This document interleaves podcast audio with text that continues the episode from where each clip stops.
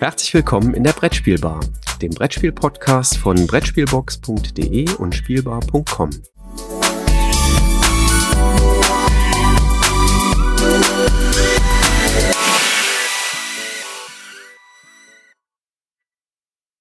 Einen wunderschönen guten Abend, Christoph. Ich freue mich, dich wieder hier an der Brettspielbar mit am Mikro zu haben. Wie geht es dir? Vorweihnachtsstress würde ich mal sagen. Also es ist äh, wie bei vielen wahrscheinlich ein bisschen viel sozusagen. Äh, Lockdown, äh, das heißt Kinder zu Hause. Äh, ich packe im Moment Päckchen ohne Ende. Ich habe heute die ersten sieben Päckchen des äh, Brettspielbox Adventskalenders zur Post gebracht. Morgen ist die Los Auslosung der zweiten Charge, die ich hoffentlich für Weihnachten auch noch rauskriegen werde. Ähm, und hier stapeln sich irgendwie noch tausend Sachen, die ich zu tun habe. Wir haben eben darüber gesprochen, über die Zettelwirtschaft. Ähm, ja, so ist es etwa, so sieht es auf meinem Schreibtisch aktuell aus, was ich mir eigentlich noch vorgenommen habe und was irgendwie in den Teilen dann doch leider nicht klappen wird. Wie geht's dir denn? Stimmt, ich habe dem Christoph vorhin im Vorgespräch noch Omnifocus als To-Do-Verwaltungssoftware äh, empfohlen. Damit arbeite ich keine Zettel mehr, dafür tausend Einträge in irgendwelchen Listen, weil vor Weihnachten sollen ja noch alle möglichen Projekte fertig werden.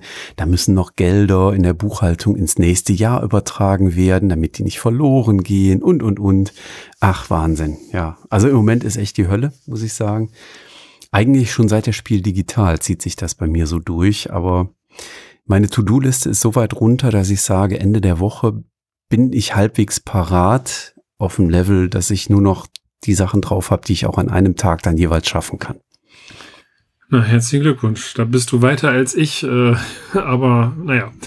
Ich äh, hoffe eigentlich auf nächste Woche, dass da mal tatsächlich ein bisschen mehr Ruhe einkehrt, also auch tatsächlich mal durchschnaufen kann ähm, weil ich mich mal drauf freue, mal einen Tag lang nichts zu machen und vielleicht mal ein Buch zu lesen, ähm, bisschen was zu spielen.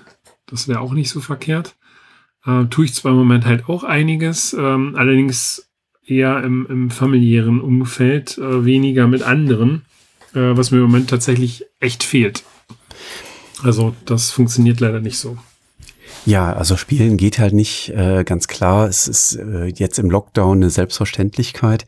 Und äh, aber das Spielen in der Familie ist, äh, ist halt auch schön. Ähm, lass uns doch mal zu den Spielen kommen. Wir haben, wenn ich mich recht entsinne, in Nürnberg im Februar ein Spiel gemeinsam gespielt. Und zwar das neue Spiel von Plan B Games, äh, Bees. Und du hast mir vorhin erzählt im Vorgespräch, dass du das jetzt schon mal auf dem Tisch hattest. Erzähl doch mal ein bisschen davon. Jetzt muss ich aber gucken, nicht, dass wir hier wütende Proteste bekommen. Es ist nicht Plan B, sondern das ist meines Erachtens ein Next Move Game aus dem oh. Stall Plan B.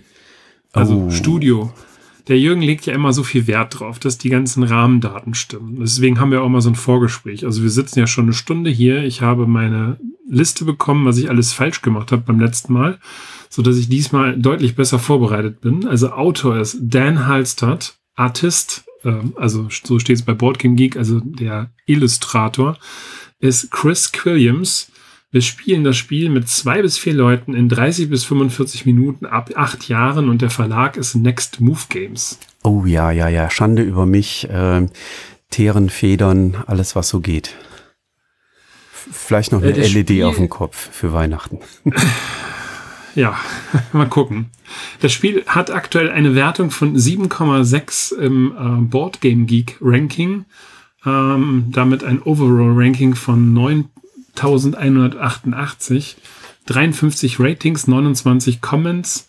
Ich weiß nicht, was du noch alles haben wolltest und hat ein Weight von 1,5 zu 5. Das kann ich allerdings nicht ganz so nachempfinden, muss ich sagen. Da, ähm, weil da, Bees. Das, das, das erinnert mich jetzt an die Zahlenkolonnen, die die Marina immer in einem anderen Podcast vorliest. Die Marina, ach so, äh, Martina, okay. Äh, an der Stelle schöne Grüße. Ähm, ja, also das heißt, ich soll das nicht machen. so war es jetzt nicht gemeint. Ach, man kann das machen. Okay, also wir gucken mal, wir werden irgend so ein Mittelding finden. Erzähl mir was von Bees. Das Cover ist äh, sehr blumig gestaltet. Ähm, sehr viele Blumen drauf, ein Honigkorb und Bzz, Bies dann als Schriftzug. Äh, aber so, jetzt Spaß beiseite. Also Bies kommt so als Familienspiel daher. Ähm, ist es aber irgendwie gar nicht, finde ich, weil es doch sehr taktisch angelegt ist und man muss ein gutes räumliches Vorstellungsvermögen haben. Ähm, es werden um den Start, wie heißt denn das? Ich komme jetzt nicht drauf. Also ein Sechseck gibt es auch einen festen Namen, ne? Äh, äh, ein Hexteil Hexagon? oder? Nee. Also ein Hexteil, Bitte? ein Hexteil oder? Ja, ja. Also Hexteil oder Hexagon? Ja, geht glaube ich beides. Also Okay, ja. also um dieses Startfeld herum werden sechs Blumen gelegt, beziehungsweise sind genau fünf Blumen und ein Blatt mit Wassertropfen. Und um diese wiederum, und ich spreche jetzt von der Aufstellung für drei und vier Personen, weil zu zweit spielt es sich ein bisschen anders, werden dann nochmal jeweils zwei mal, äh Quatsch, fünf mal zwei Blumen und äh, zwei von diesen ähm, Blättern mit Wasserfeld hingelegt. Mhm. Die im inneren Kreis haben drei Nektareinheiten, die im äußeren Kreis haben zusätzlich noch in der Mitte eine große Nektareinheit. Mhm. Die Blattfelder mit dem Wasser sind, sag mal so, wie so äh, Sprungfelder. Das heißt, man kann von dort aus dann nochmal gehen äh, oder nochmal fliegen. Denn äh, wir fliegen mit unseren Bienenfiguren. Jeder hat so eine Bienenfigur vor sich. Und die steht äh, praktisch auf dem Feld und was man nicht machen darf, ist in Blickrichtung fliegen. Da kann die Biene leider nicht hinfliegen, sondern sie kann, ähm, ich weiß gar nicht, was das für ein Winkel ist, 45 Grad? Sagen wir mal 45, ja, es müsste ein größerer Winkel sein. Ich weiß nicht, ich hätte es mal ausmessen sollen. Also, ähm, 60 äh, Grad müssten es doch sein, oder? Ja, wir haben 360 Grad durch 6 müssen 60 Grad, ne? Also wir, wir arbeiten mit Näherungswerten, aber. Was? Nee, ist okay. Nein, und dementsprechend kann es nicht 60 Grad sein, sondern es müsste im 30 Grad Winkel sein, weil äh, du musst ja dann die Mitte nehmen, ne? Ach so, ja, okay, gut. Mhm. Also, die beiden Felder, die im 30 Grad oder im 330 Grad Winkel abgehen, das äh, ist wahrscheinlich alles falsch. Aber wir werden äh, von unseren Zuhörern, äh, wenn sie nicht jetzt schon abgeschaltet haben, dann hinterher hoffentlich korrigiert werden. Ähm, kann man ein oder fünf Felder weit fliegen? Ähm, wenn ich jetzt ein Kästchen jeweils weitergehe, ähm, kann ich zwei oder vier Felder fliegen und zurück kann ich lustigerweise drei Felder fliegen, nur nicht nach vorne. Wenn ich also jetzt meine Biene nehme, muss ich mir halt überlegen, ob ich eins, zwei, drei, vier oder fünf Felder weit fliegen möchte. Dann drehe ich die Biene genau auf dieses, diese Richtung, in die ich fliegen will und setze eben halt diese Anzahl an Feldern vor. Da darf natürlich keine andere Biene sein.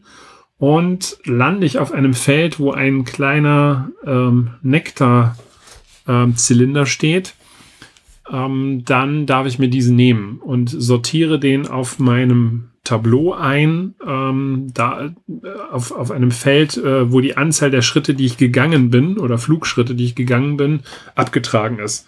Es gibt dort Felder oder, oder Reihen sind das mit eins, zwei bis drei und vier bis fünf. Und da habe ich dann diesen Nektar abzulegen. Mhm. Wir spielen natürlich die Profi-Variante oder die fortgeschrittene Variante. Das heißt, ich kann Nektar immer nur angrenzend zu bereits liegenden Nektar ablegen. Es gibt 19 verschiedene Nektarfelder. Ähm, allerdings endet das Spiel, sobald ein Spieler seinen zwölften Nektar abgelegt hat.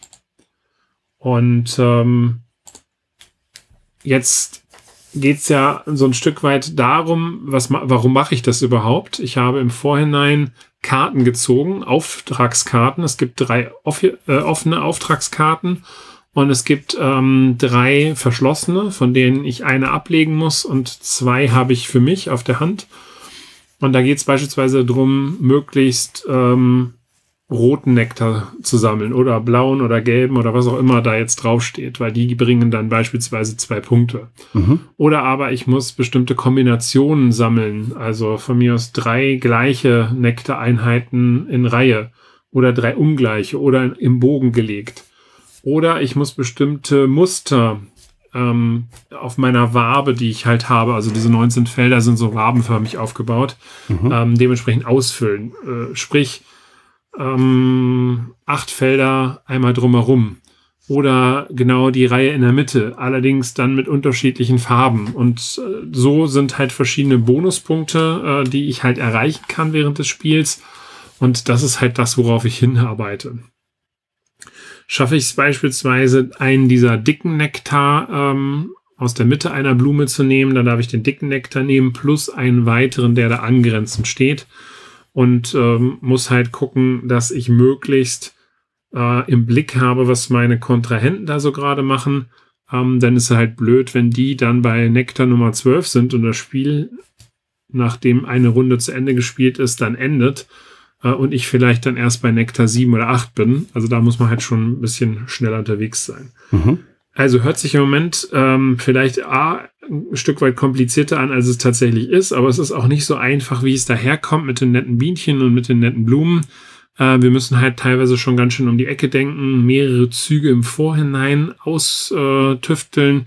Dann haben wir blöderweise auch noch Mitspieler, die uns teilweise den Nektar äh, wegnehmen können, äh, weil sie halt schneller sind oder eben halt einen Zug machen, den wir nicht vorhergesehen haben. Also es ist schon einiges zu beachten und sehr taktisch angelegt. Nicht so ein Spiel, wo ich sagen würde, das spielt man mal eben so aus dem Bauch heraus. Mhm. Oder zumindest nicht erfolgreich.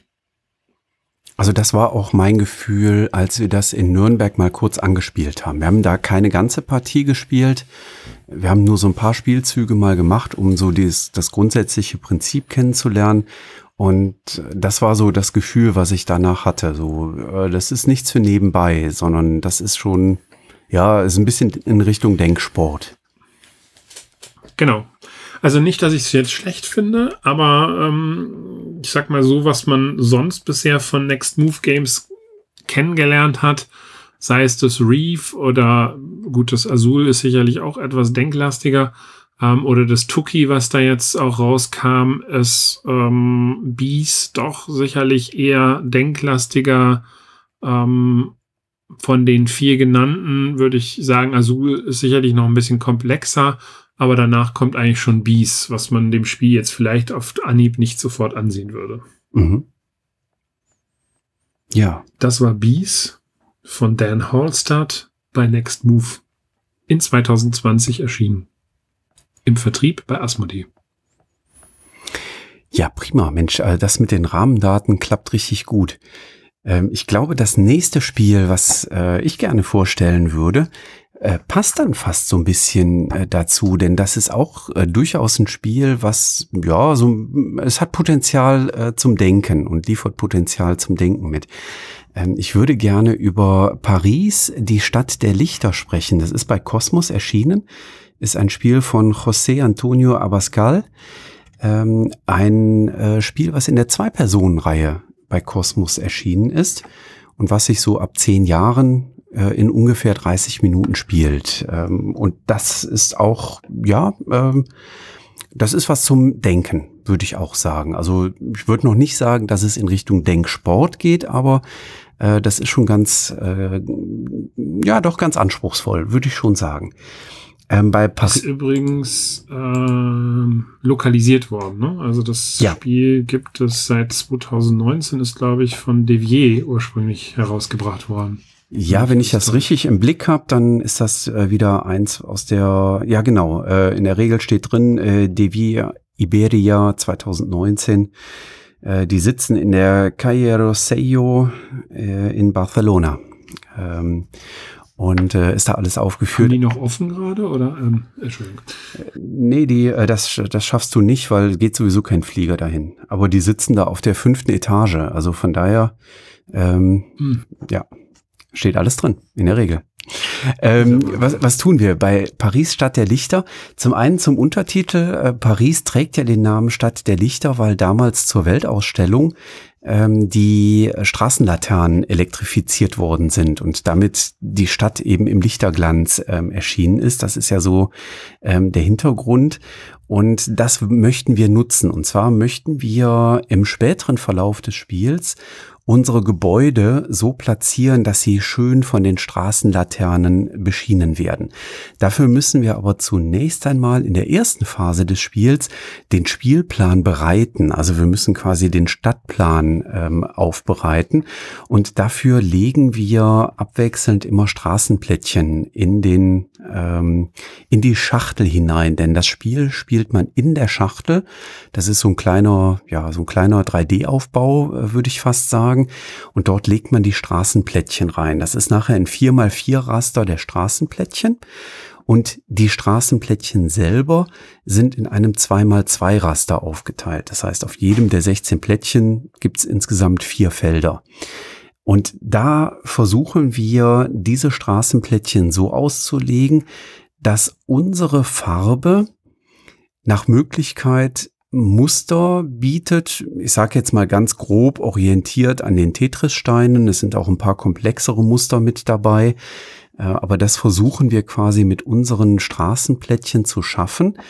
Denn alternativ zu, ich lege ein Straßenplättchen, kann ich in der ersten Phase auch sagen, ich nehme mir jetzt eines der Gebäudeteile aus dem allgemeinen Vorrat und lege das oder plane das quasi in der zweiten Phase des Spielplans dann äh, oder des Spiels auf den Spielplan zu bringen. Also entweder lege ich ein Plättchen oder ich reserviere mir ein Gebäude für die zweite Phase des Spiels. Ähm, das heißt, da hat man schon mal einen intensiven Wettstreit. Äh, man guckt wirklich ganz genau drauf, was versucht der andere jetzt da für Muster mit seinen Straßenplättchen auszulegen. Ähm, kann ich das irgendwie zunichte machen, indem ich da eins meiner Straßenplättchen nehme, irgendwie quer in den Weg lege, so ungefähr? Ähm, welche Gebäude möchte derjenige sich nehmen? Kann ich ihm da auch nochmal äh, irgendwie an den Karren fahren? Ähm, und nehme ihm das Gebäude weg, weil ich es vielleicht auch sinnvoll bauen kann. Also in der ersten Phase beginnt das schon durchaus konfrontativ zu werden. Und das steigert sich nachher ähm, in der zweiten Phase. In der zweiten Phase geht es dann nämlich darum, dass wir die Gebäude, die wir uns in der ersten Phase reserviert haben, nach und nach auf den Spielplan bringen. Ähm, wir können außerdem, ähm, anstatt ein neues Gebäude einzulegen, das machen wir immer abwechselnd natürlich, ähm, auch eine ähm, eine Sonderfähigkeit, eine Sonderkarte quasi aktivieren. Die liegen um den Spielplan herum verteilt aus. Ähm, jede Karte kann einmal aktiviert werden. Da lege ich dann einen Marker drauf, äh, um klarzumachen, so die Aktion ist verbraucht und ich habe auch meine Sonderaktion dann eben dadurch verwendet. Und damit kann man zum Beispiel nochmal Einfluss nehmen im Nachhinein und den Spielplan verändern. Ähm, man kann ein paar andere Regeln, die sonst vorgegeben sind, damit brechen. Man kann sich andere Vorteile verschaffen. Ähm, und alles insgesamt sorgt eigentlich dafür, dass man so richtig gemeine Spielzüge machen kann. Ähm, und das ist etwas, wo ich sage, das passt nicht so ganz mit dem, mit der Aufmachung des Spiels zusammen, weil die Aufmachung des Spiels ist wunderschön. Ähm, also das fängt schon bei der Schachtelgrafik an, geht beim Spielmaterial weiter. Die Gebäudeplättchen, das sind so zweilagige äh, Pappplättchen, also wirklich hochwertig äh, produziert, richtig hochwertig produziert. Ähm, die Grafik ist ganz toll gemacht. Also insgesamt, da steckt ganz, ganz viel Liebe drin. Ähm, aber diese Liebe findet sich nachher nicht wieder äh, im Spielgefühl, weil es ist wirklich ein, ich möchte fast schon sagen, aggressives Spiel, weil man kann wirklich richtig fies gemeine Spielzüge machen und dem Mitspieler äh, so die, die tollen Pläne alle richtig böse zunichte machen. Ähm, wir haben es also schon gehabt in Partien, dass wir extreme Spielausgänge hatten. Von ähm, ein Mitspieler hatte ganz, ganz wenige Punkte und der andere hatte ganz hohe Punktzahlen ähm, und die teilweise dadurch zustande kamen, dass man ein, zweimal so einen richtig bösen Spielzug gemacht hat. Ähm, das ist so eine Warnung, die muss man auf jeden Fall aussprechen. Also äh, das ist nicht so das Pärchen-Kuschelspiel, was man dann, äh, bevor man dann zu Bett geht, nochmal äh, schnell spielt. Äh, das ist eher ein Spiel, so nach dem Motto, das spielen wir und äh, danach redet der eine den anderen den ganzen Abend nicht mehr mit dem anderen. Äh, das kam bei uns häufiger vor äh, als dass äh, wir, wir kuscheln danach noch. Äh, also das muss man wissen. Wenn man sowas Konfrontatives mag, ist das richtig gut. Also das ist knackig gespielt. Das ist äh, mit den 30 Minuten auch ausreichend kurz, dass man im Zweifel auch sagen kann, so komm, wir machen jetzt eine Revanche. Wir spielen eine zweite Partie und dann wollen wir doch mal schauen, ob du mich nochmal äh, so blank spielen kannst mit, mit einem geschickten Spielzug oder ob ich diesmal dagegen halten kann.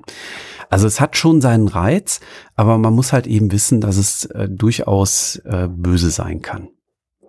Ja, Paris, die Stadt der Lichter. Ähm, ich bin tatsächlich ganz verliebt in die in die Schachtelgrafik. Ähm, die, sieht einfach wunderschön aus. Ich habe das Ding gerade hier in der Hand. Ähm, ein Spiel bei Cosmos erschienen in der Zwei-Personen-Reihe in knapp einer halben Stunde gespielt vom Autor José Antonio Abascal. Hast du das ja, auch schon gespielt? Äh ich habe es auch einmal gespielt. Ich habe es allerdings dann an die Karina weitergegeben, die dann auch die Rezension darüber geschrieben hat, die auch ganz begeistert von dem Spiel war.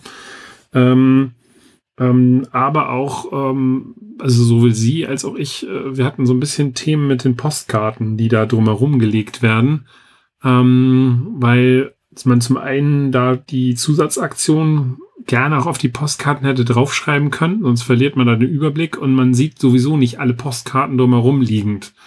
Äh, das ist halt das Problem, dass man in der Schachtel spielt, während die Postkarten ja drumherum liegen und eben halt auf einer Ebene tiefer liegen. Äh, was mich auch so ein bisschen gestört hat, weil dafür sind es dann doch eine Menge Informationen, die man gerade in den ersten zwei, drei Partien eigentlich so für sich mitnimmt. Ja, da stimme ich dir zu. Äh, als ich aufgebaut habe und nach Anleitung aufgebaut habe, ist mir das auch sofort aufgefallen. Wir haben die Postkarten dann so fünf Zentimeter vom Schachtelrand weggeschoben, so dass man die dann auch aus dem, von der gegenüberliegenden äh, Seite des Tisches äh, sehen konnte und damit war das behoben. Damit nimmt das aber natürlich auch einen relativ großen Raum ein. Also unser Küchentisch war dann tatsächlich mit dem ja, mit dem eigentlich kleinen Spiel schon gut gefüllt. Und äh, ja, ich stimme dir zu, ein kurzer Beschreibungstext der Sonderaktion hätte gerne auf die Postkarten drauf gedurft. Da ist halt so eine kleine Abbildung drauf ähm, auf der Postkarte und ansonsten ist da viele freie Fläche, weil das unbedingt so gestaltet werden sollte, dass es auch noch aussieht wie so eine tolle alte Postkarte aus Paris das ist, äh, das, das fördert nicht den Spielablauf. Ähm, wir hatten aber relativ schnell die Sonderaktion eigentlich intus, ähm, so dass es dann eigentlich ausgereicht hat, das, das kleine Symbolbild zu sehen. Also das, es ist so grenzwertig in den ersten Partien, da muss man halt die Regel daneben legen. Auf der Rückseite sind die Aktionen beschrieben äh, auf der Spielregel. Aber ja, das wäre auch jetzt nicht dramatisch gewesen, da einen kurzen Beschreibungstext draufzusetzen. Ähm, während du hier so schön erzählt hast, habe ich mir jetzt mal ähm, in Barcelona den Stadtplan angeguckt. Das ist übrigens sehr spannend. Diese Straße, wo Devier sitzt, ähm, an der einen Straßenseite ist eine Kolonne von, ich würde mal sagen, ungelogen 30 Motorrädern oder Motorrollern. Äh, sehr spannend. Äh, Einbahnstraße übrigens und eine schöne Baumallee. Also da könnte ich mir das Arbeiten auch vorstellen. Wenn du mir jetzt noch sagst, in welchem Stadtviertel die sind, weil ich habe ja geredet, ich konnte jetzt nicht klicken, dann kann ich mir ungefähr vorstellen, wo die sind. Weil äh, Barcelona ist ja äh, weiterhin meine Lieblingsstadt. Ne? ähm, ich kann es nicht aussprechen. Example? Oh ja, äh, sehr edel, sehr teures Viertel. Ähm, ja, ja, ist äh, Upper Class. Also wenn man, wenn man zentral in Barcelona leben will ähm, und Geld hat, dann ist es das Viertel. Ja. Ja, dann haben die es da hingebracht. Gar nicht so weit vom Hospital Clinic de Barcelona entfernt. äh, beziehungsweise von der Universität. Ja, das stimmt. Und wenn man die Straße geradeaus durchfährt, kommt man fast zum Plaza de Catalunya. Ja, das stimmt. Also das Stadtviertel liegt etwas, etwas nördlich von der Plaza de Catalunya. Ja. Auch, auch sehr nette äh, Cafés und Restaurants. Also ja, könnte ich auch drin arbeiten. Aber gut, ich wollte jetzt ja nicht zu Devier gehen. Ja, also insbesondere am südlichen Ende des Stadtviertels finden sich einige richtig schöne Cafés. Ich mag das sehr. Aber jetzt haben wir über Barcelona gesprochen statt über Paris. Äh, stimmt. Aber naja, es ist eine wundervolle Stadt. Es ist äh, sowieso eine wundervolle Welt, in der wir leben. oh, mit der Brechstange. ja, aber sowas von. Also da, zieht es mir ja gerade fast die Schlappen aus. Weil wir haben ja noch ein drittes Spiel, über das wir heute sprechen möchten. Ähm, Natürlich. Und ihr dürft dreimal raten, über was wir jetzt sprechen wollen. Das Spiel, was hinten auf der Schachtel diesen folgenden Text liefert, den der Peer Silvester auch äh, tatsächlich gerade zitiert hat, wenige Stunden bevor wir das aufnehmen, und zwar bei uns im Slack-Channel bei Beeple. Ähm, dort steht nämlich als Beschreibungstext, was man in dem Spiel tut, produziert Ressourcen in einer bestimmten Reihenfolge und optimiert eure Produktionsketten. Ich könnte mir nichts Langweiligeres vorstellen, als genau das zu tun, muss ich zugeben. Ähm, naja, aber das machen wir ja auch, oder? Ja, aber das Spiel macht es um so viel spannender als das, was da auf der Rückseite der Schachtel draufsteht, muss ich zugeben. Also ja. Also ich, ich bin ja eingestiegen und habe mir diese Mega Monster All-Inclusive alles drin Box äh, gegönnt. Ja, selbstverständlich, ich auch. Die steht hier, ich weiß gar nicht, irgendwo um die Ecke. Da vorne ist sie. Äh, und ich bin ehrlich gesagt noch nicht mal weiter gedrungen als ähm, zum Basisspiel. Ich habe mir das andere alles schön angeguckt, aber nur das Basisspiel habe ich bisher ausprobiert. Ja, ich möchte auch über nicht mehr sprechen als das Basisspiel. Wir wollen jetzt die nächsten Tage tiefer in die Kampagnen einsteigen und vielleicht machen wir dann irgendwann mal eine Spoiler-Episode. Äh, aber im Moment würde ich es erst, auch erstmal hier in der Vorstellung beim Basisspiel belassen. Also, eine wunderbare Welt ist ein Spiel, ähm, was ursprünglich bei äh, La Boîte de Jeux erschienen ist, ein französischer Ach, Verlag. Und was jetzt lokalisiert worden ist vom Kobold Spieleverlag. Ähm, das, der Kobold Spieleverlag ist ja aus der Familie da von Happy Shops, also Spieleoffensive. Ähm, ein Spiel von äh, Frédéric Gerard. Ähm, für eins bis fünf Mitspieler dauert ungefähr eine, fünf, eine Dreiviertelstunde, 45 Minuten ab 14 Jahren aufwärts. Ich würde sagen, das geht auch schon ein bisschen jünger. spielt, ne? Ja, äh, Nee, wo, wobei, also ich muss zugeben, äh, das hat auch ähm, mit meiner Spielpartnerin äh, von My City, äh, haben wir da die Zeitvorgabe locker eingehalten. Also das ging. Okay. Das war okay. Chapeau.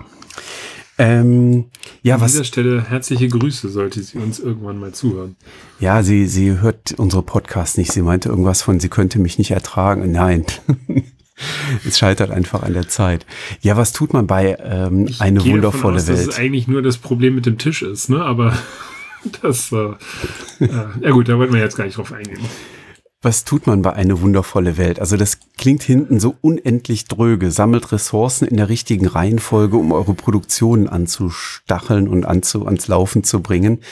Äh, klingt wirklich unendlich langweilig, aber in Wirklichkeit spielt... Aber man lernt Drafting und man lernt äh, Engine Building, ne? Also das genau. ist äh, und das eigentlich auf eine sehr schöne und sehr spannende Art und Weise, weil ähm, was im Spiel passiert, ist, dass man tatsächlich äh, reihum immer eine Karte draftet ähm, ich glaube, das müssen wir unseren Zuhörern hier nicht erklären. Wer es in die Brettspielbar geschafft hat, der kennt den Begriff des Draftens. Ähm, reihum draftet man sich Karten, legt die dann äh, bei sich in den sogenannten Draftbereich äh, rein. Ähm, und in der nächsten Phase kann man ähm, aus diesem Draft-Bereich hier die Planung anstoßen. Man kann dort Karten dann zum Bau vorsehen. Ähm, dafür braucht man bestimmte Ressourcen, um Karten zu bauen.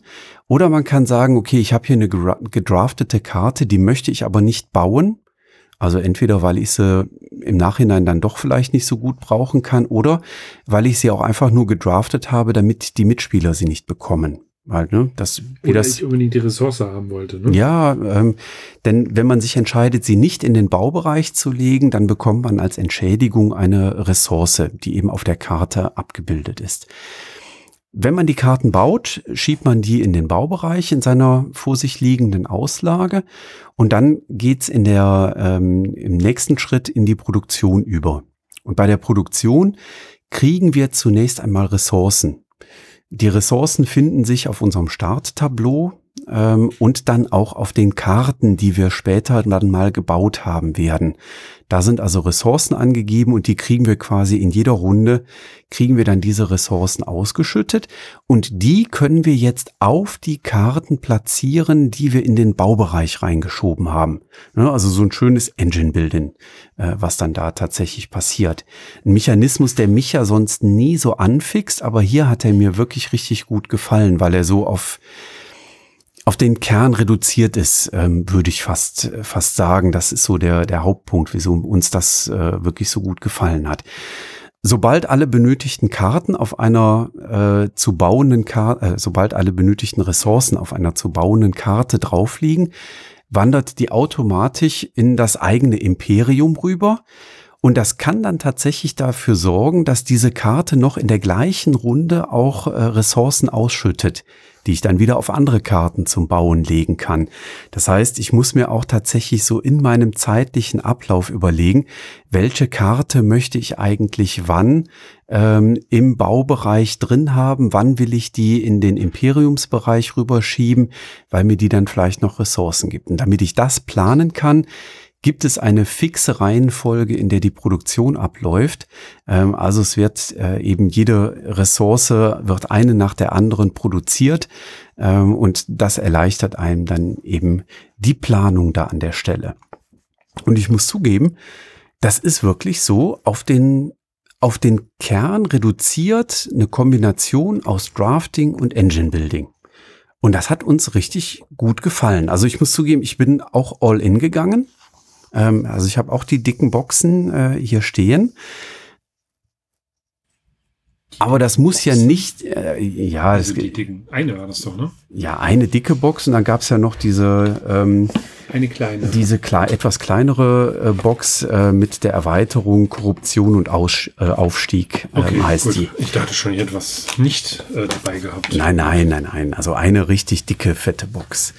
Ähm, und ähm, also selbst wenn man sowas kauft, Gut, muss das, bei nicht wie Tim der Heimwerkerkönig gleich hier rumjaulen oder so. Ne? Nein, nein, nein. Ähm, äh, was wollte ich sagen? Das muss aber ja nicht zwingend bedeuten, dass wir in die Kampagne starten, ähm, bloß weil ich das gekauft habe. Also so ehrlich muss ich ja sein. Aber das Spiel hat es uns wirklich angetan und wir haben äh, direkt so nach den ersten Runden gesagt, okay, also über die Weihnachtsfeiertage werden wir auf jeden Fall mal den Kampagnenmodus starten äh, und da tiefer, tiefer reingucken. Hat uns also äh, wirklich, wirklich gut gefallen. Also ich bin wirklich sehr angetan von äh, Eine wundervolle Welt. Ähm, wie gesagt, bei Kobold erschienen. Eins bis fünf Spieler, 45 Minuten ab 14 Jahre. Habt ihr es denn auch schon mal spielen können? Ja, ja, also ich habe es auf jeden Fall schon spielen können. Ich habe hab sogar die englische Version mal gespielt, Probe gespielt, hier beim äh, Tim. Ähm, schöne Grüße. Äh, ist jetzt nicht der der Tim, den du kennst, sondern der andere Tim. Und ähm, da hat es mir echt richtig viel Spaß gemacht. Ich fand es halt auch spannend. Ähm, und ich bin jetzt nicht so der reine Kopfspieler, muss ich fairerweise sagen. Ähm, weil man doch äh, gut auch aus dem, ba also vielfach aus dem Bauch heraus spielen konnte. Die letzte Runde ist allerdings tatsächlich ein bisschen grübellastiger ähm, weil man da hofft, jetzt nochmal so das Letzte rauszuquetschen äh, aus seinen Kombinationen. Und damit das so gut gefallen hat, habe ich dann bei der Kampagne, die in der Spieleschmiede gelaufen ist, äh, ja, erst gedacht, nimm mal das Kleine und dann habe ich irgendwie, äh, naja, auf dem kleinen Bein kann man jetzt nicht stehen, nehmen wir doch das volle Paket und habe dann da einmal zugeschlagen und muss sagen, das Spielmaterial ähm, sieht auch sehr, sehr toll aus, auch sehr edel mit diesen kleinen äh, Bechern, äh, wo die ganzen Ressourcen drin sind. Es ist natürlich ein komplett abstraktes Spiel. Ne? Das darf man jetzt auch leider oder muss man halt auch sagen. Also das könnte auch jetzt nicht mit der Welt zu tun haben, sondern mit Raketenforschung, mit irgendwelchen Aliens oder sonst was spielbar sein. Ähm, nichtsdestotrotz haben sich die Macher so viel Mühe gemacht, diese Karten so liebevoll zu gestalten, dass da überall irgendwie so kleine Easter Eggs äh, zu erkennen sind. Das finde ich nämlich auch sehr, sehr schön. Ähm, selbst wenn man mal nicht spielt, hat man tatsächlich die Möglichkeit, sich mal in aller Ruhe die, die ganzen Karten anzugucken und überall so kleine, nette Gimmicks aus Filmen, aus anderen Spielen etc. wiederzufinden. äh, was ich echt sehr, sehr reizvoll finde. Zusätzlich zu dem doch relativ einfach zu verstehenden Spiel, denn die Anleitung ist, glaube ich, vier, fünf nee, vier, sechs Seiten stark.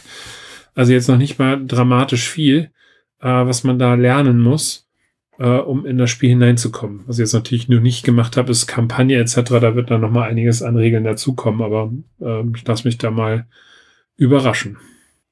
Vielleicht machen wir dann irgendwann mal einen Spoilercast, äh, wo wir dann mal auch über die Kampagne berichten. Aber ähm, zur Spielregel, ich muss zugeben, ich fand sie ein bisschen unübersichtlich layoutet. Ähm, also es wirkt ein bisschen bisschen wild, ähm, so vom, vom Layout her, aber äh, von den Texten eindeutig, also mm, einmal gelesen, wir konnten dann direkt loslegen. Ich musste da auch nicht mehr groß nachblättern, nachdem ich es ähm, erläutert hatte.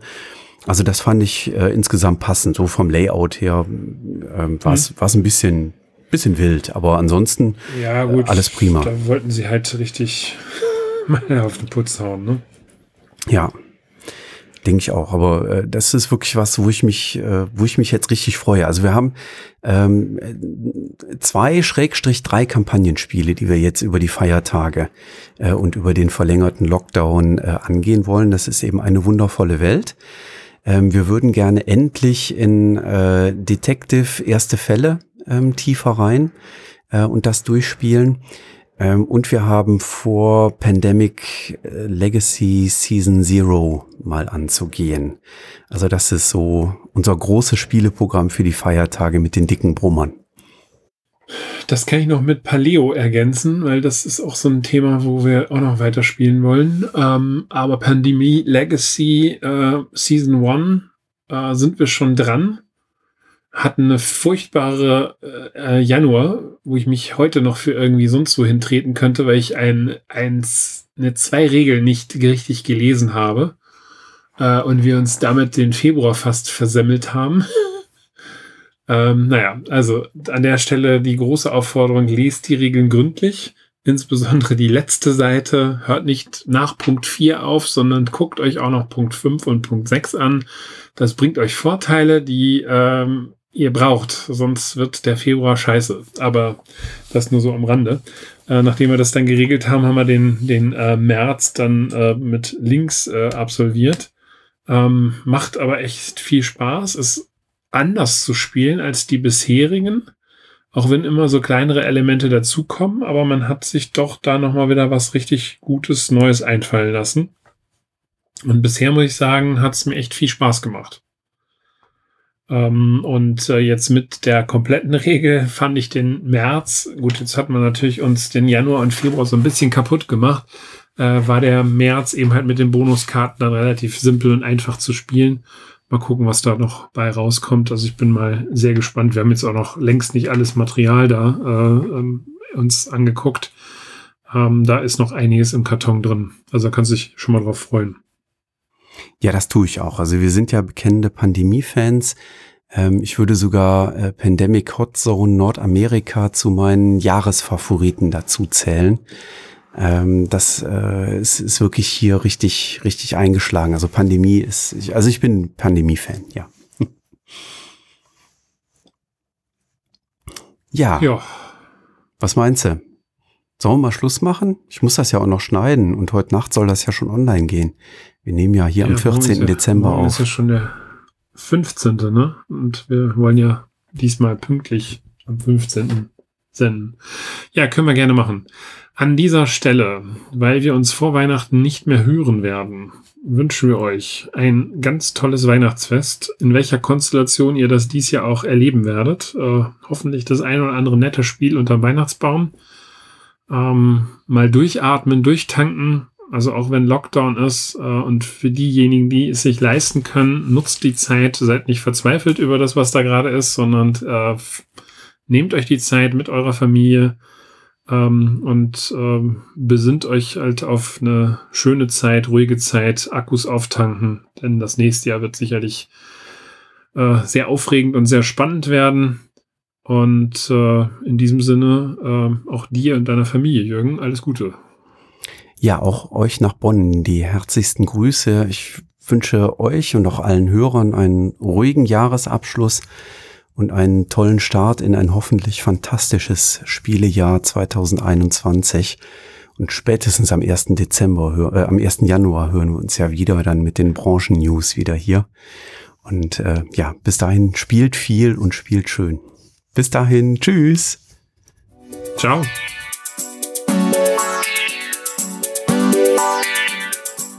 Danke, dass du der Plauderei an der Brettspielbar gelauscht hast. Wir freuen uns über Feedback, insbesondere bei iTunes, Panoptikum, IO oder anderen Plattformen, über die du dem Podcast folgst. Wenn du uns direkt kontaktieren möchtest, geht das per E-Mail über kontakt@brettspielbar.de oder unsere Twitter-Accounts. Christoph ist dort unter @brettspielbox und Jürgen unter @spielbar_com zu erreichen. Wir freuen uns auch über Anregungen und Themenvorschläge für die kommende Episode. Für heute verabschieden wir uns und wünschen eine verspielte Zeit.